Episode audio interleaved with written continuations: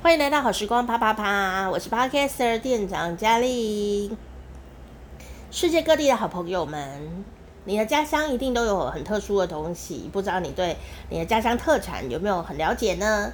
今天呢，延续上一次我们介绍了这个乌龙茶。乌龙茶有很多种哈，什么大红袍啊，啊，这些都是乌龙茶。但我今天要介绍的是我的家乡台湾哈。它最有名的茶，有人呢，呃，台湾呢不止这种茶，台湾很多种茶，它都很有呃很多 fans 哦，很多粉丝的哦，所以也不能说别的茶的坏话哈。但是我真的就是很爱喝茶，喝茶、喝咖啡、喝酒我都很喜欢，但最近都不能喝，因为我在休养，我都很听医生的话啦，现在只能喝水。避免以后喝不到喜欢的东西，现在整个忍耐，所以我呢就来跟大家一起来分享我的这个欲望的延伸，就是小知识。不能喝茶，我们就来说说茶吧。好，这个台湾呢非常有名的一种茶，因为台湾有很多茶都很好喝。好，其中有一种茶呢是我小时候第一个认识的，哦，就是茶米。但是呢，茶米呀不只是一种茶哦。茶米里面呢，还有一种茶哦。这个我的长辈们就说：“哎呦，这是冻顶的啦，哈，这个是洞顶的意思呢。”对我小小心灵来说，就是说这个很厉害，这个很贵，这个很好的意思。长大以后发现呢，哎，洞顶真的是很好。洞顶是什么呢？它就是果冻的冻，天寒地冻的冻，顶就是头顶的顶。好，洞顶是什么？洞顶乌龙茶。洞顶乌龙茶的洞顶到底是什么意思呢？恐怕很多台湾人都答不出来哦。所以如果你不住在台湾，你答得出来，你真的是太厉害了。好，但是呢，我的猜猜乐没有这么简单。我要让你猜的事情是，请问洞顶乌龙茶的洞顶，它本来是什么意思？它本来是什么意思？难上加难的难难难哦！好，你已经知道答案了，那不然节目也来做好了，这种厉害。好啦，你假装不知道嘛。好啦，洞顶乌龙茶是台湾名产哦。请问洞顶是什么意思？好，你不要说我都是喝清新乌龙哎，那更是。糟糕了，因为清新乌龙并不是一种口味，等一下再跟你说。好，洞顶乌龙茶是什么意思呢？洞顶，A，形容山很冷，哇，那是冻起来了，好冷哦。B，形容冰的更好喝，还有我们的手摇茶也有在卖乌龙茶，都是冰的，好好喝哦，又甘甜又香。C。形容山的顶端，请作答。噔噔噔噔噔噔噔噔噔噔，应该来登一下采茶歌，但我现在完全想不起来。正确答案是 C，形容山的顶端啊！你说哪有？我们不是叫它山顶，那种叫它洞顶。嘿。因为它不是闽南语，也不是我们所谓的这种呃国语、普通话或哦一般的华语，不是，它是客家语。啊，这个在南投也有很多客家朋友啊。当时，而且南投有很多地名哦，其实是客家语啊，但是叫久了以后呢，就变成了闽南语，就是说。那个语言会互相影响，互相影响，然后会混血、混血、混血，和混血儿就很多。所以呢，有很多地名哦，它本来应该是这个客语的啊、它就因为族群融合的关系，哈、呃，后来闽南语的人也一直这样叫它。那叫久以后呢，哎，出现了这个用国语写字的人，那就用来国语写字一下啊，结果就变成了一个国语词这样哈。然后后来我们也用国语或者是用普通话来叫这个词，就叫洞顶乌龙茶。这些我就忘记了它到底原来是怎么来的啦。那你如果没有找到原来的意思的话呢，哎，你可能就产生一些误会哦。呃，其实呢，它原来指的就是山的顶端最高的地方，叫做。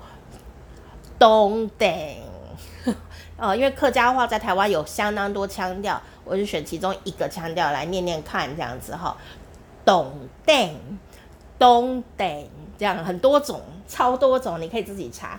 那这个两个字呢是很特殊的哦，它怎么写呢？它的这个汉字哦就写成一个山，山东。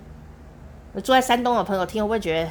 很亲切，那个字就是山东这两个字，好好，就是山的东边，山东，就是写起来就这个字，就是那个董这样哈，冻顶，冻顶，我快要走音了，我不是客家人，但很努力哈。然后顶呢，就是一样是头顶的顶，所以这个冻顶这个字字呢。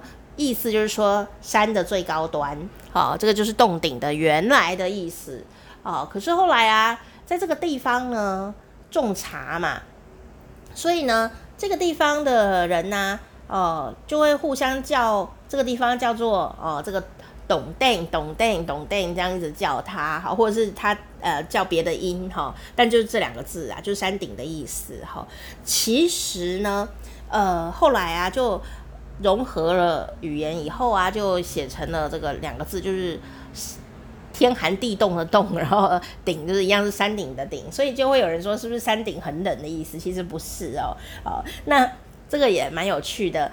呃，其实呢，在现在啊，那个洞顶乌龙茶哦，它其实那个洞顶讲的是一个地名哦，因为呢，就是南投的鹿谷乡洞顶山。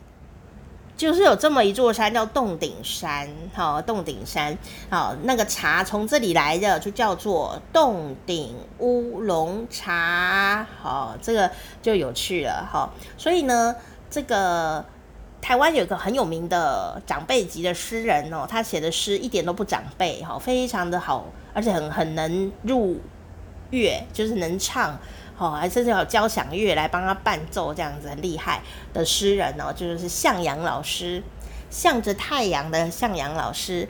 那向阳老师呢，他家乡就在洞顶山，所以呢，他有帮他家乡写一本绘本。然后这个绘本呢的画跟他的诗，好、哦，你一定看得懂的。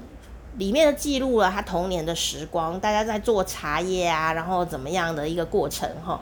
然后那本书呢，就是讲的就是啊，洞顶山的洞顶巷有一个巷弄叫洞顶巷，他家就住在那里，然后就讲他小时候的故事，非常精彩。然后这本绘本叫做《记得茶香满山野》。